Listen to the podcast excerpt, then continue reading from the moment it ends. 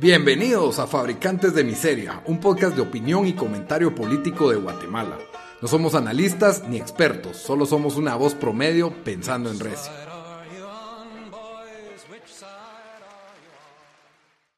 Bienvenidos al episodio número 54 de Fabricantes de Miseria. Con ustedes estamos los mismos de siempre. Daniel, desde Washington, D.C., ¿cómo estás?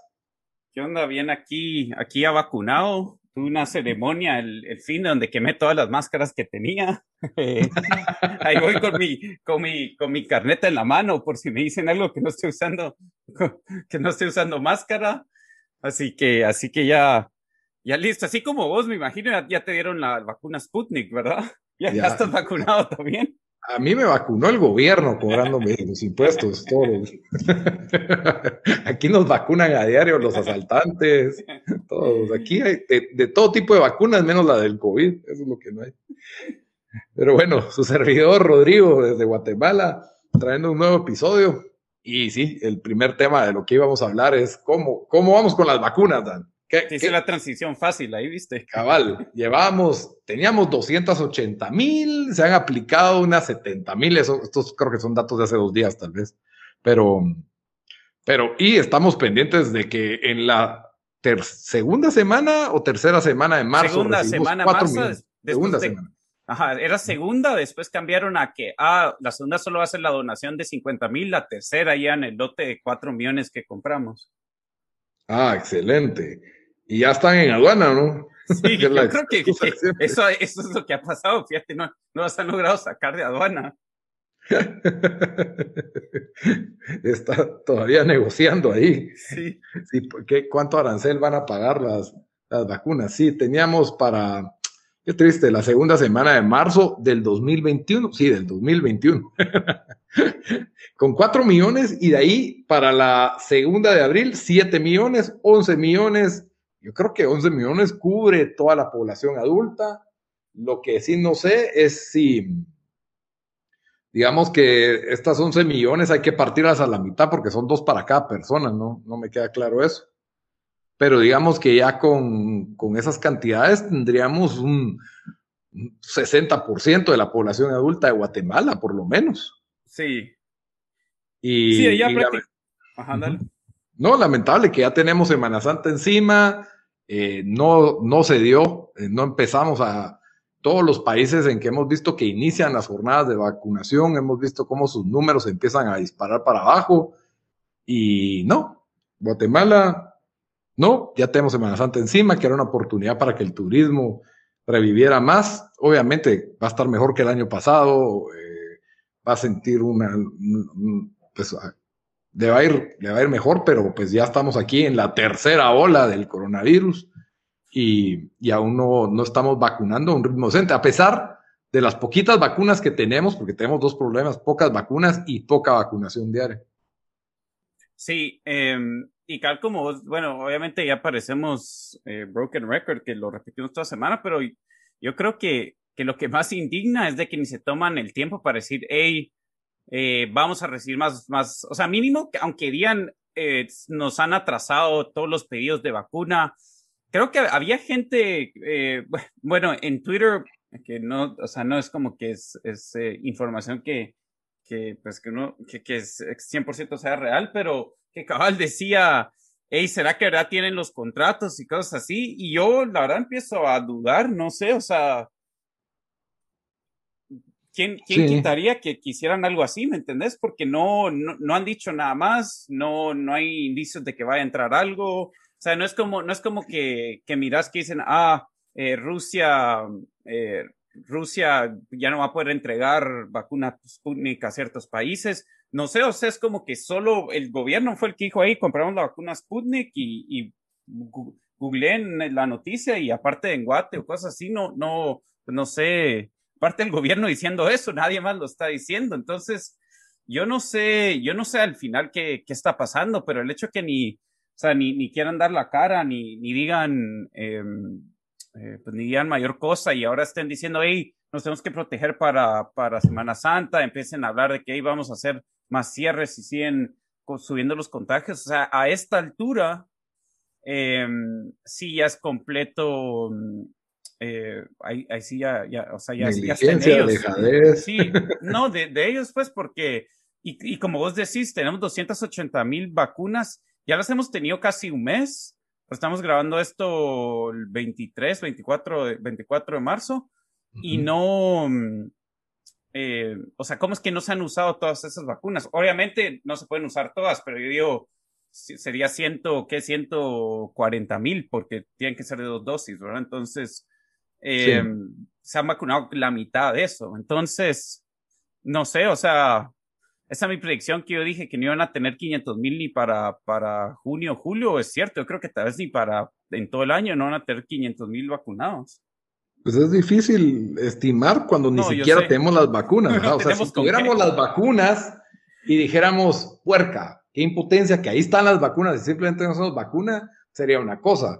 Pero no tener ni siquiera las vacunas es total descaro. Yo quisiera un informe diario, así como a cadena diario cuando estábamos empezando la pandemia, de hoy hay no sé cuántos contagiados, hoy hay no sé cuántos vacunados y vinieron no sé cuántas vacunas.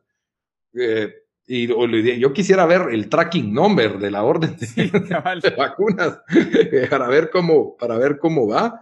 Eh, como vos decís, muy poca transparencia en esta cuestión. Si no estoy mal, habían dicho que los contratos eran totalmente confidenciales por pedido de las empresas o de los fabricantes, ¿verdad?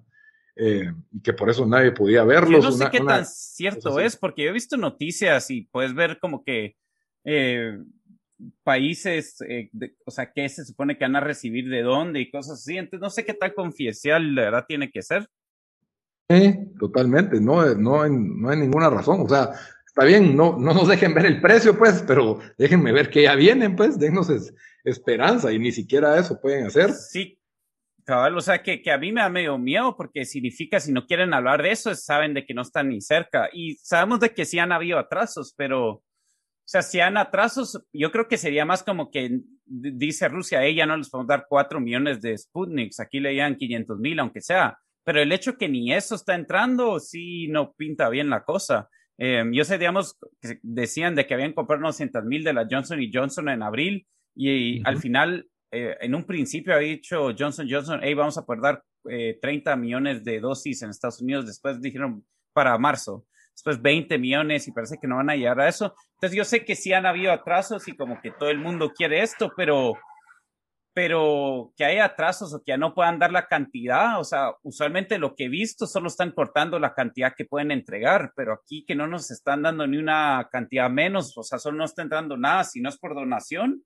Y la de COVAX, que fue de 80 mil, esa fue la primera que, que recibimos. No, o sea, ya, sí, no sé. Yo creo que esto es muy alentador el, panorama, ¿qué?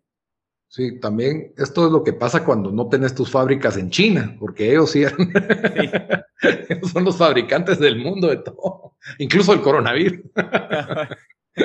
two, for one te dieron ahí. Pero, sí, ese es el, eh, no sé, tal vez eh, hay una incapacidad, porque a mí me impresiona también que países como Alemania, están que en Semana Santa van a cerrar todo completo, porque la vacunación no va lo suficientemente rápido. Aunque ahí no rápido es, tienen el 10%, ¿verdad? Y, y, obviamente ellos tienen 80 millones de personas, que es diferentes. Aunque sabemos que también, el, pues, cómo funciona el país completamente diferente, pero, pero no sé, o sea, si nos, si nos estamos comparando a nuestros, a los otros, digamos, en Centroamérica, o sea, Panamá y Costa Rica nos están ganando por bastante. Creo que El Salvador también. Estamos en los primeros lugares, dijimos. Sí, primeros vacunados, entonces. Estamos en quinto de Centroamérica. Va, mira, hoy que comienza Guate su clasificación al Mundial, eh, ¿crees que para el Mundial 2022 ya tenemos todos los que quieran vacuna en Guatemala vacunados? O, si, o sea, si tuvieras que hacer una predicción. Eh, una predicción de aquí al 2022 me estás hablando, pero el mundial va a ser a fin de año. Ah, es que va a ser fin de año, ¿verdad? Pues, pero igual. Ah, yo digo que un millón de vacunados. No, no, un millón, no, no. Yo te digo, digamos, ¿qué sería? ¿Cuántas vacunas serían? ¿Cinco millones de vacunas para todos los adultos en Guate? ¿Ocho? No sé. No sé cuántos. Sí, yo creo que con unas nueve millones estamos ya. ¿Crees que para. Va gente que no se la va a poner también. Ajá. ¿Crees que para Va, esta es la pregunta. ¿Crees que para el mundial del otro año ya todo adulto que, quiera tener una vacuna la va a poder conseguir en Guate? solo que, que dijeran vamos a tercerizar el servicio privado, porque por más de que tengamos las vacunas, no veo a este gobierno eh, logrando el esfuerzo titánico de, de, vacunar a más gente eh, más rápido. O sea, estamos limitados a, a, que, a que estamos en un mes vacunando a 70 mil, ¿verdad? Y ahorita que está de moda, ahorita que hay urgencia, ahorita que hay vacunas. Sí, vamos a parar terminando de vacunar el coronavirus y vamos a tener otra pandemia encima. Ya va a ser Sí, ya va a haber otro.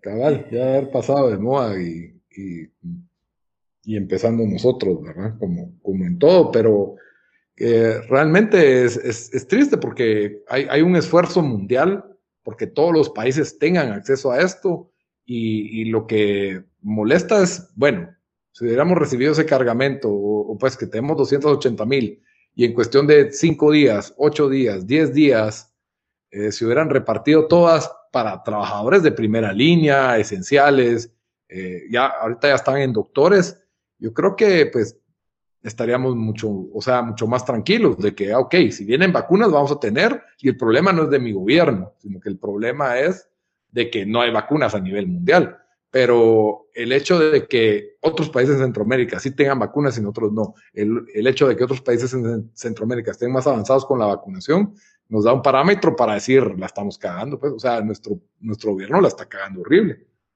Sí. Esperamos que la selección no, esperamos sí. que sí. A, ellos les exigimos más. Así como os dijiste, necesitamos una buena noticia, ¿verdad? Necesitamos un poquito de esperanza en este país, sin vacunas, pero con mundial. Pan y, pan y circo, ni tanto pan, pero que nos den un poco de circo, ¿verdad? Un poco de circo, un poquito, un poquito. Ya. Y si te das cuenta, me, digamos, me quisiera imaginar cómo sería si la mayoría de presidentes de Guatemala en el primero o segundo año van a ver los juegos de la selección. Ya después ya no, porque los abuchean y les tiran cosas, ¿verdad? Pero Yamate ya no podría ir al estadio. Yamate ya no, ya no un grato en el estadio. Eso es interesante, que es tal vez uno de los gobiernos que menos, que más se desgastó y que menos ¿Vos crees? Porque Otto iba a todos los partidos y paró en la Pero ya después, ¿no? Ya cuando empezaron la cosa de la línea. Ah, en serio, ya, no, ya no iba. Ya no, no puede, eh, o sea, lo abuchaban en lugares públicos. Eh, en una iglesia, me acuerdo que entró una parroquia y, y unas señoras le gritaban, te vas a quemar, te vas a quemar. o sea, ya no era bienvenido en ningún lado. Después de que salió toda la investigación de sí, eh, y Morales también, ya les tiraban cosas a donde quiera que iban. Entonces, pues poco a poco, yo creo que ya no puede ir a ningún lado, pero para avanzar un poquito en los temas, en respuesta a que estamos tan mal en vacunación y que ya se viene lo que le denominan la tercera ola, eh, Guatemala había aceptado que incluso en los departamentos con alerta roja y naranja se pudiera regresar a clases de forma híbrida, que es pues que se tomaran medidas de distanciamiento social en lo posible con, los niños, que solo llegaran la mitad de los niños, digamos que cada niño va dos o tres días a la semana al colegio eh, para, para evitar contagios y si se contagian, pues que se regresen a su casa, pues.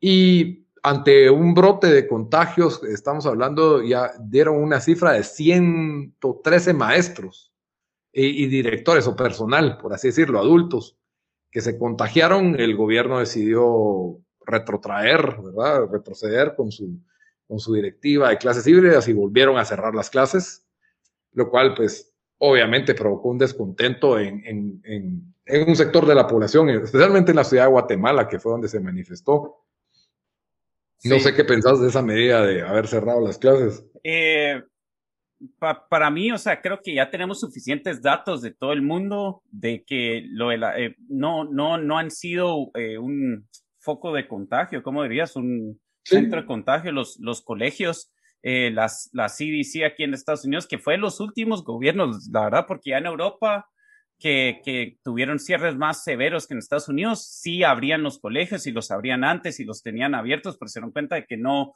pues no, no se están contagiando aquí. Em, la CDC hizo lo mismo, incluso cuando algunos estados empezaron a abrir sus colegios, dijeron, hey, esto va, va a parar en, en, que vamos a tener un montón de contagios viniendo de ahí. La verdad no, no, no pasó. Em, hay hay bastante ya datos sobre esto. Eh, lo pueden googlear y, van a ver que sí hay bastante. Pues también el, CDC en Estados Unidos eh, ya ordenó que todos los colegios tienen que ser presenciales, que no, o sea, que al final no, el riesgo no, o sea, no, no se va a volver, eh, el riesgo de, de, contagio no, no es mayor que con otras cosas. entonces, que estén haciendo esto en Guate, a mí me, me parece más como que medida de, hey, eh, hagamos algo para, para que piensen que estamos haciendo algo, pero... que nos importa a la gente. Sí, pero, o sea, no, no, no, no ayudarle nada y, y, para mí, o sea, innecesario. Porque me imagino que esto aplica a todos los colegios, ¿verdad? O sea, escuelas también. Sí, sí. Eh, bueno, tengo entendido que la mayoría de escuelas a nivel nacional no, no habían reabierto. Ah, ok, ok. Pero eh, de ahí, pues, provocó una protesta en el Mineduc, el cual Muchas personas en Twitter decidieron burlarse, lo cual no me, no me parece bien. Entiendo que, que hubo gente de dinero y son colegios, eh, pues, colegios caros e incluso mandaron a sus empleadas o niñeras uniformadas, lo cual no, no lo vi bien, pero tampoco es para, para pensar de algo mal. O sea, son personas que están exigiendo un derecho y lo están haciendo de forma pacífica. Entonces, eh, solo porque son diferentes o piensan diferente en algunos aspectos, creo que, creo que no está bien eh, andarse burlando de esto, pues realmente siempre y cuando lo hagan pacíficamente, ¿verdad? Y, y, a lo mejor algunas personas piensan, no, es que se están muriendo los maestros por esto. Bueno, ok, entiendo tu, tu discrepancia, pero pues ahí sí que libertad de expresión, especialmente cuando es algo pacífico, no, no sé, creo que está bien burlarse, pues, porque da risa, pues, eran chistes, pues, pero, pero verlo como algo negativo no lo es, pues, el, gobierno tiene que sentir presión de, de, hacer las cosas bien y de, de pues, a, ayudar a la economía. ¿Por qué la educación tiene que ver con la economía? Muchas mamás están sufriendo y papás incluso, eh, con su, que, que, ya en las oficinas se les está tocando regresar al lugar de trabajo, ya, ya empiezan a, a, que pues tienen que regresar a sus lugares de trabajo y tener a los niños en casa no, no es fácil, pues, no es para nada fácil y, y se vuelven incompatibles muchas labores o, a lo mejor emprendedores. ¿no? ¿no? solo eso, pero como siempre la gente tiene una, o sea, mi myope en, en cómo, cómo tiene mi a la ver, sí, a la ver de, de a, la, a, la, a la hora de ver estos estas, eh, estos temas, porque si te das cuenta, todos tirando en Twitter de que, ah, que son los colegios eh, de los ricos o los Guatemalans, ¿verdad? Sacaron ahí a los empleados a, a, protestar, que la verdad sí me pareció raro y que los sacaban como que uniformados y todo, pero sabemos dos cosas, o sea, el que lo peor que le va a pasar a, alguien con, o sea, que, que, que está mejor que, que, la gran mayoría de guatemaltecos es, van a tener a sus hijos en la casa cuando ellos tengan que trabajar en Zoom. O sea, al que, el que está más afectado porque por las escuelas estén, estén cerradas, o sea, son la gente que no, o sea, no pueden contratar a alguien para que los ayude con el hijo. O sea, ¿cómo vas a dejar a tu hijo? ¿Ahora quién, quién te lo va a ver? Cosas así. Entonces, y también el hecho que, que ya habíamos hablado de que eh, en la escuela era donde muchos de los niños comían. Eh, yo apuesto que esos programas del gobierno donde se supone que les dieran los almuerzos estoy casi seguro, sin saberlo, pero solo por cómo funcionan las cosas, de que no, de que no, no les está yendo comida. Entonces, eh, entonces no hay ninguna ciencia a esta decisión y, y, y, o sea, que la gente se burle, o sea, yo, medio ridículo, pero también no están pensando bien eh, de, que, de que si esto, y también que bastantes colegios han cerrado, pues, y los colegios... Sí, quebrado. Cabal, y, y, bastantes, o sea, colegios que, que, que no son así eh, considerados, ¿verdad? De, de, o sea, esto, esto afecta a todos los colegios, pues, entonces... Y los más pequeños son los primeros en irse, o sea, sí, los cabal. Entonces... Y el otro, el otro problema también en, en, la recreación de los niños, o sea, en Guatemala no es como que hay parques, no hay como jardines para ir a jugar, especialmente en, en, barrios más pobres o más marginales. El único lugar donde el niño puede salir a un patio o a un jardín a jugar era muchas veces en el colegio. Y ahora pues ni eso, ¿verdad? Y, e incluso pues tener un buen internet para dos niños, eh, dos computadoras, o eh, todo esto es una logística que la, la, mayor cantidad de la población no está preparada para tener este, esta clase virtual o, por televisión, no sé cómo estarán haciendo. Entonces, realmente es un rezago educacional el que se está sufriendo a Igual nivel nacional. Hemos, visto que un montón de, digamos, eh, en, aquí, voy a hablar de, Estados Unidos porque aquí he visto los, los, los, primeros estudios que han salido de esto, pero sí, o sea, se dieron cuenta que prácticamente ha sido año perdido en, en si se trata de aprender, porque solo no, no es lo mismo, ¿verdad? O sea, eh, parece que han bastante de los, de, de eh, sí, solo en, en, los metrics que usan aquí para, para, para ver si han aprendido, todo ha, ido, todo ha sido peor en comparación de, los años previos. Entonces, eh, si estamos también pensando en, el, en los alumnos, pues no, no los está ayudando tampoco. Sí, y bueno, eh, a todo esto, pues eh, pensando en los más pobres y en la desnutrición, que es un tema recurrente en campaña política y en, políticas que, se toman a, nivel nacional, Yamate tenía una iniciativa casi que, que propuso en, en una entrevista diciendo que para combatir la desnutrición los guatemaltecos deberían de donar los centavitos que tienen en sus cuentas de banco y así eliminamos el hambre de Guatemala, básicamente diciendo que pues es culpa de todos los que no quieren donar sus centavitos que hay hambre en este país, ¿verdad? Lindo él con esos. Sí, centavitos es lo que la mayoría del pueblo tiene, gracias, gracias a, lo que el gobierno ha hecho. Eh, sí, es un descaro esa declaración, especialmente cuando hemos visto las facturas que comen los diputados, que comen en la Secretaría, en las AAS. Sí, reportar esa eh, noticia porque que salió ahí. Sí, en el Ejecutivo, y son listas de camarones, de camarones jumbo, de puyazos, de lomitos, eh, la, cantidad que, incluso están a precios arriba del mercado, carnitas, chicharrones. O sea, estos tipos están hartando de los impuestos con banquetes de lujo y todavía en lugar de decir estamos en pandemia, nadie, no va a haber fiesta de bicentenario, todos vamos a tener que pagar nuestro propio almuerzo porque necesitamos hacer un mejor esfuerzo para combatir la pandemia o el hambre en Guatemala, si querés verlo. No, no, es culpa de la población que tiene centavitos en, en la cuenta de banco y que no están dispuestos a donarlos. Eh, que explíqueme a dónde se puede ir a donar los centavitos para empezar. ¿O qué? ¿Quiere un mandato donde nos quiten un centavo o nos quiten unos centavos a cada uno? Una especie de impuesto para que se redondeen. No sé, alguna, una cochinada sería.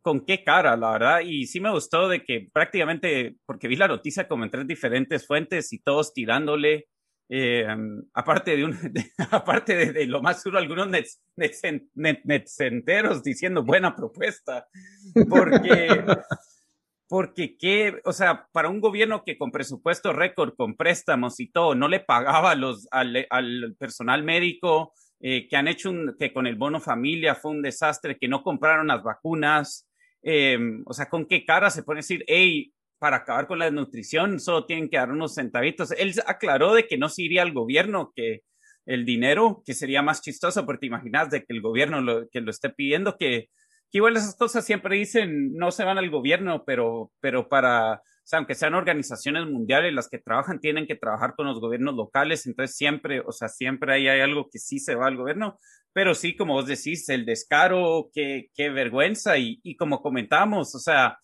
y como, como que está, no sé, cada semana hace un nuevo comentario como para perder más credibilidad, que dice mucho, porque ya prácticamente, o sea, no tiene credibilidad, entonces solo, solo es, es eh, yo creo que lleva tiempo récord en volverse un, un, uno de los presidentes, no voy a decir más odiados, pero, pero sí, o sea, no, no, no, en un año y medio no hay sector de la población que no esté o sea, que no lo aguante, ¿me entendés? Totalmente. Pero bueno, hay esperanza, Daniel. Hay una nueva iniciativa en el Congreso propuesta por, por el partido, por Vicenta Jerónimo, diputada del Partido Movimiento Liberal Progresista MLP, que va a buscar por la, la, recuperación de los bienes y servicios públicos en Guatemala, los cuales, según EAS, están privatizados y pues que deben de ser desprivatizados. Eso es lo que aboca esta, esta iniciativa, la cual ya nos pronunciamos en Twitter y ya tenemos respuesta. Entonces, tal vez deberíamos. Y no fue, no fue respuesta, no la pusiste vos ni la puse yo. No, no, no, no, no. Nos contestó la Pantera Roja, que no pone su nombre y dice, va de nuevo otra vez, así se llama la cuenta de Twitter. Eh, como podemos ver, es una persona que dice, nuestro enemigo es el CACIF, un futuro sin CACIF. Hashtag CACIF basura, vos sos la dictadura.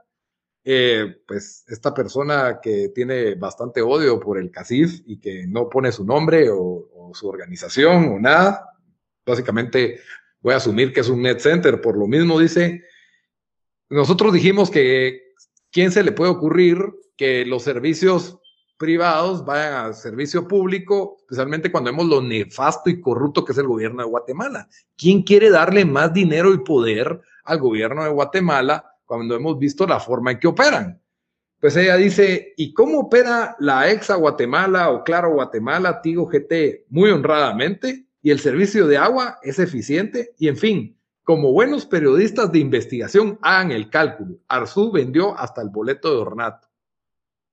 Número uno, no somos periodistas de investigación. Sí. Ni ningún tipo de periodistas. No. No, no, exacto, ni de investigación y no, y no, no investigación. No somos periodistas. Eh, creo que aquí hay bastante tela que cortar, pero digamos que a mí no me gusta lidiar con, con este tipo de personas totalmente anónimas, pero, pero digamos que hay muchas personas que probablemente se les presenta esta duda. O sea, la ex Atigo, claro, eh, se hablan de que pues financian campañas políticas, eh, tienen privilegios fiscales, tan pésimo servicio y básicamente tienen casi, un, casi un monopolio de, los servicios, ¿verdad? En, este país. Entonces, pues, ¿cómo, ¿cómo respondemos a eso? ¿Me estás preguntando? sí, está... Ah, no, no, no, dale, dale. No, sé ni por dónde comenzar. Primero, creo que esto es alguien que tal vez nació hace 20 años, cuando en la era de la privatización, donde no se recuerda cómo era, cómo era antes. Eh, y eso que nosotros, la verdad, lo, no, no es como que lo vimos tanto, porque también estamos algo chiquitos, pero, pero sí, sí te recuerdas cómo era. O sea, si hubiéramos seguido con eso, los celulares, saben ni cuándo hubieran llegado a Guatemala. Em, o sea, sabemos los servicios que, que, provee el gobierno son un desastre, o sea, como os has dicho, o sea, que trate de sacar un pasaporte, que trate de sacar un DPI, eh, como a vos te toca con, con aduana un, un, eh, eh, un, permiso de trabajo, o sea, pensar, y, y, eso dejemos a un lado la corrupción que se prestaría, o sea, este tipo de cosas. O sea, el, el, el servicio sería espantoso, peor de lo que es ahorita. Por Como lo menos los hospitales. Ahorita, sí, o sea, las escuelas. sí, por, por cabal, por lo menos ahorita, si bien el servicio de Tigo y de, y de Claro es, es malo, por lo menos pues ir cambiando entre, esos servicios cuando, cuando te enojen. Pero sí, no sé, no sé cómo alguien puede, o sea, más que todo, a mí con la corrupción, o sea, es, lo que daría miedo. No sé cómo alguien puede pensar de que el gobierno haría buen trabajo con esto. Entonces. Sí, totalmente. O sea, yo estoy de acuerdo en que probablemente, eh, por ejemplo, la empresa eléctrica, que básicamente es una alianza público-privada porque recibe un subsidio, porque tienen proteccionismos básicamente a niveles regionales en que tales lados están cubiertos por una empresa y otros lados están cubiertos por otra. Básicamente es una tercerización, pero eh, por lo menos, eh, y, sí sabemos que en algunos lugares, lo, la principal queja es de que la luz se vuelve impagable en algunos lugares. Y eso es a causa de la pobreza, más allá, más allá del, de que puedan haber malos servicios o cobros abusivos en estas empresas. Las empresas grandes y acomodadas tienden a caer en estas prácticas porque no hay un libre mercado, no hay una libre competencia que corrija estas malas prácticas y, haga pues que sea, pues haya un mercado más sano, por así decirlo, ¿verdad? Entonces, primero, no es culpa de la privatización per se, solo para, para aclarar. Claro, y Guatemala, de nuevo, es casi un monopolio partido entre dos empresas, la otra, el otro grande se, se tuvo que ir del país y cabal, Guatel, o sea, había que esperar cola meses para poder tener una instalación telefónica, lo mismo que para tener una cita en el INS, lo mismo que para que te atiendan bien en un, en un, en un hospital nacional. La mayoría de educación, de servicios de educación privada son superiores a la educación pública. En la educación pública a veces no hay pupitres, no hay paredes, no hay, o sea, hay láminas. En la educación privada no se ve eso. Claro, la otra va a tener un, tiene, tiene un precio mayor. Claro, hay un montón de, de centros educativos que tienen malas condiciones, que, que, que no son buenos, pero aún así, el 90%, yo creo que el 100% de los papás que tienen dinero para pagar educación privada mandan a sus hijos a una educación privada, ¿ya? Excepto a nivel superior, donde la San Carlos, pues tal vez da un servicio un poco más competitivo. Aún ahí, la mayoría de personas que tienen la capacidad económica, en lugar de recibir educación superior gratis, prefieren pagarla e ir a una universidad privada. ¿Por qué? ¿Cómo, cómo es de que si hay un servicio de hamburguesas que lo da gratis y hay otro que me cobra, en lugar de ir a la gratis, prefiero ir al que me cobra. ¿En qué lógica cabría eso? Es por la superioridad del servicio de uno en contraste del otro. Entonces, al ver el desastre de gobierno que tenemos, sugerir que mi servicio de Internet ahora va a depender de funcionarios públicos o el servicio de teléfono o de luz eléctrica para que me lo reconecten, va a depender de funcionarios públicos que no tienen ningún incentivo para que esto funcione, donde se contrata por compadrazgo, donde se contrata por favores políticos hechos en campaña, no por capacidad, no por ventas. Estamos preparados para un desastre más allá del que ya tenemos a nivel nacional. Entonces, creo que este es el problema de lo que hablamos un poco la vez pasada, ya, ya cerrando el, el episodio, ¿verdad? De que mm, hay una satanización a todo lo que es la privatización.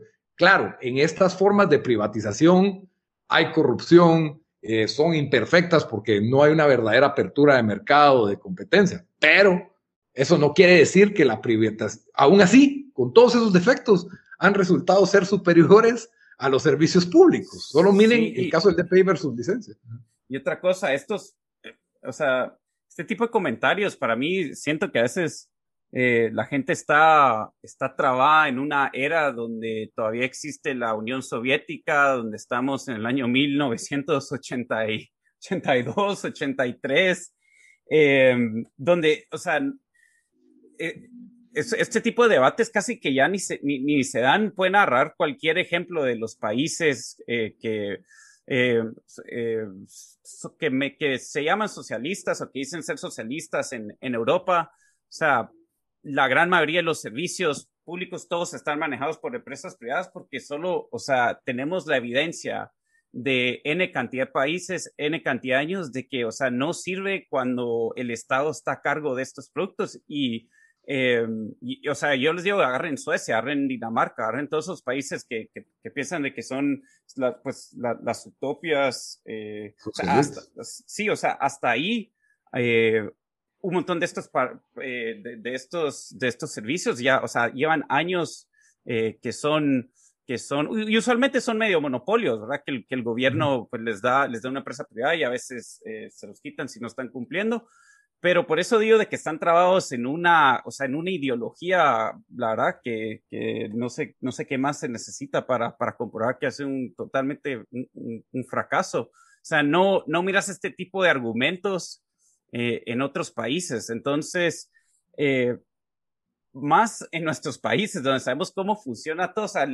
nosotros ni mencionamos la corrupción, pero te imaginas la corrupción a que se prestaría esto. O sea, es. Totalmente. Es, sería un. Eh, sí, sería un. O sea, ni quiero imaginar que. Y, o sea, yo creo que no es. O sea, no, no sería posible, no sería factible. Yo creo que el, que el, que el daño que, que haría la economía o, o sea, sería tanto el shock que causaría que no, o sea, me daría miedo, la verdad, si empieza a ocurrir eso.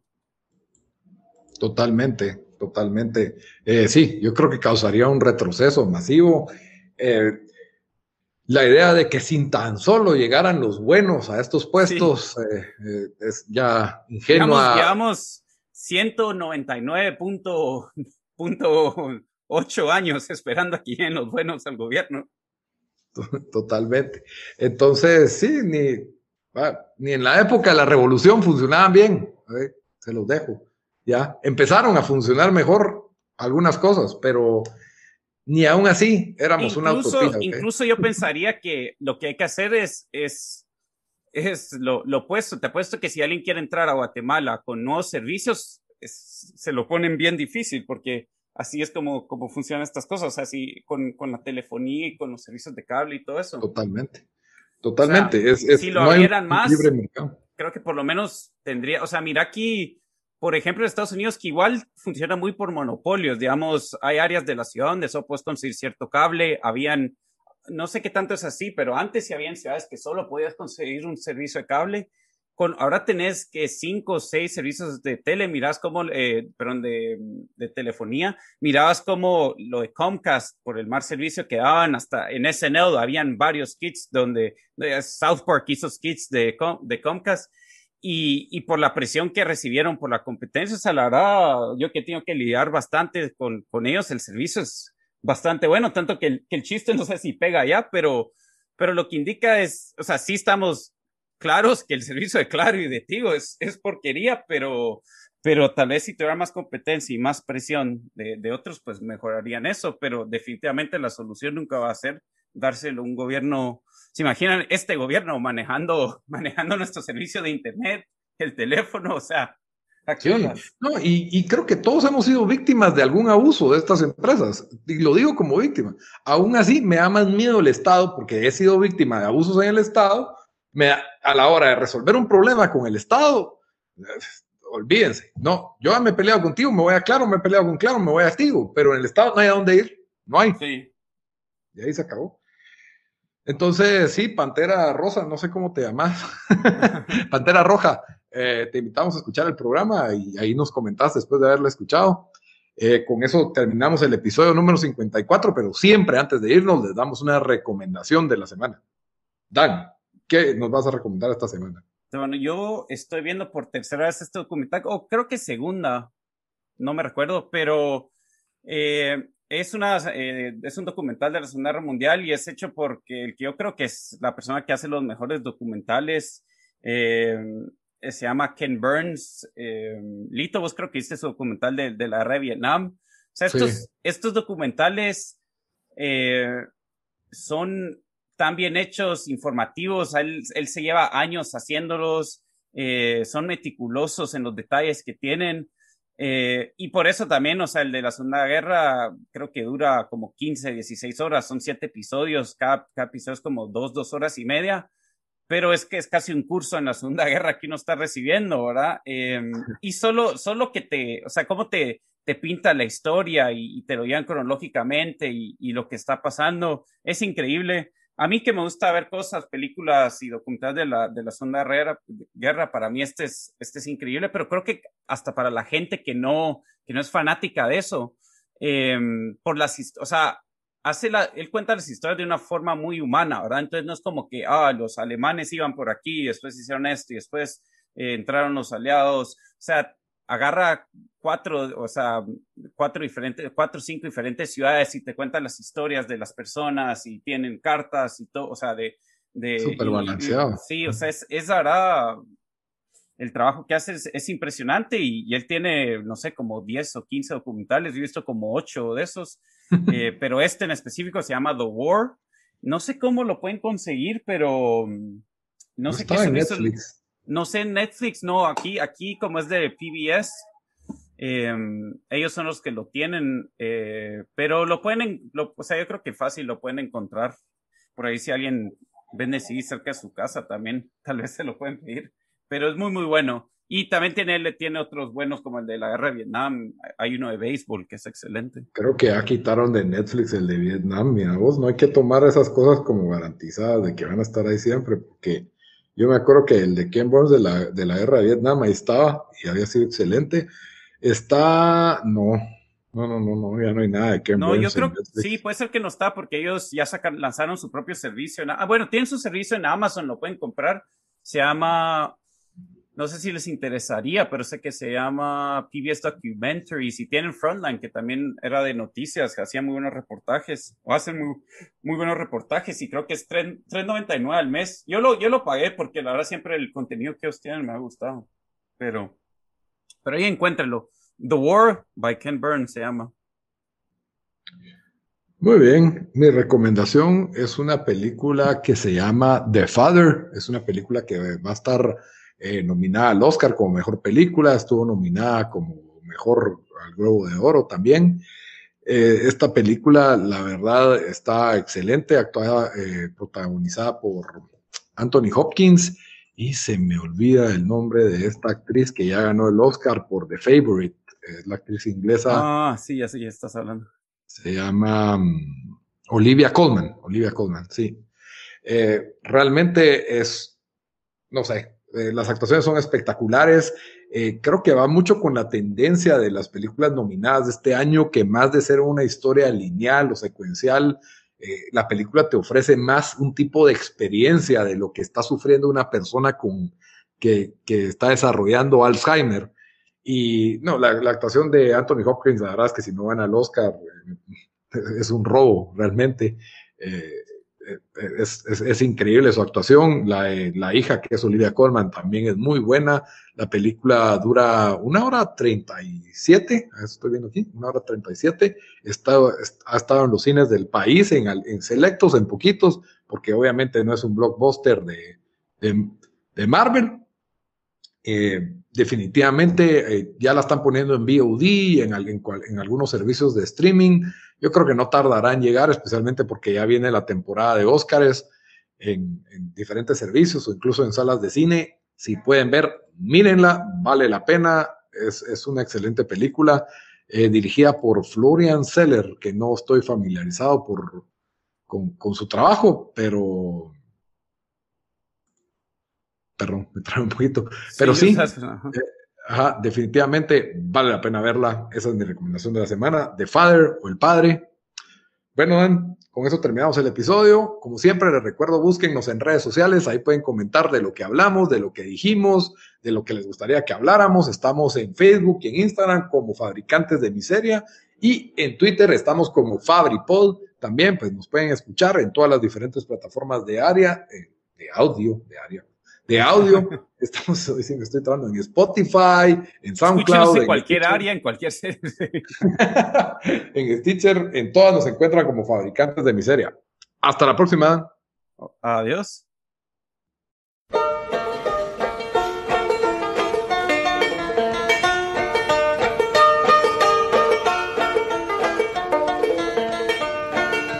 Which side are you on, boys? Which side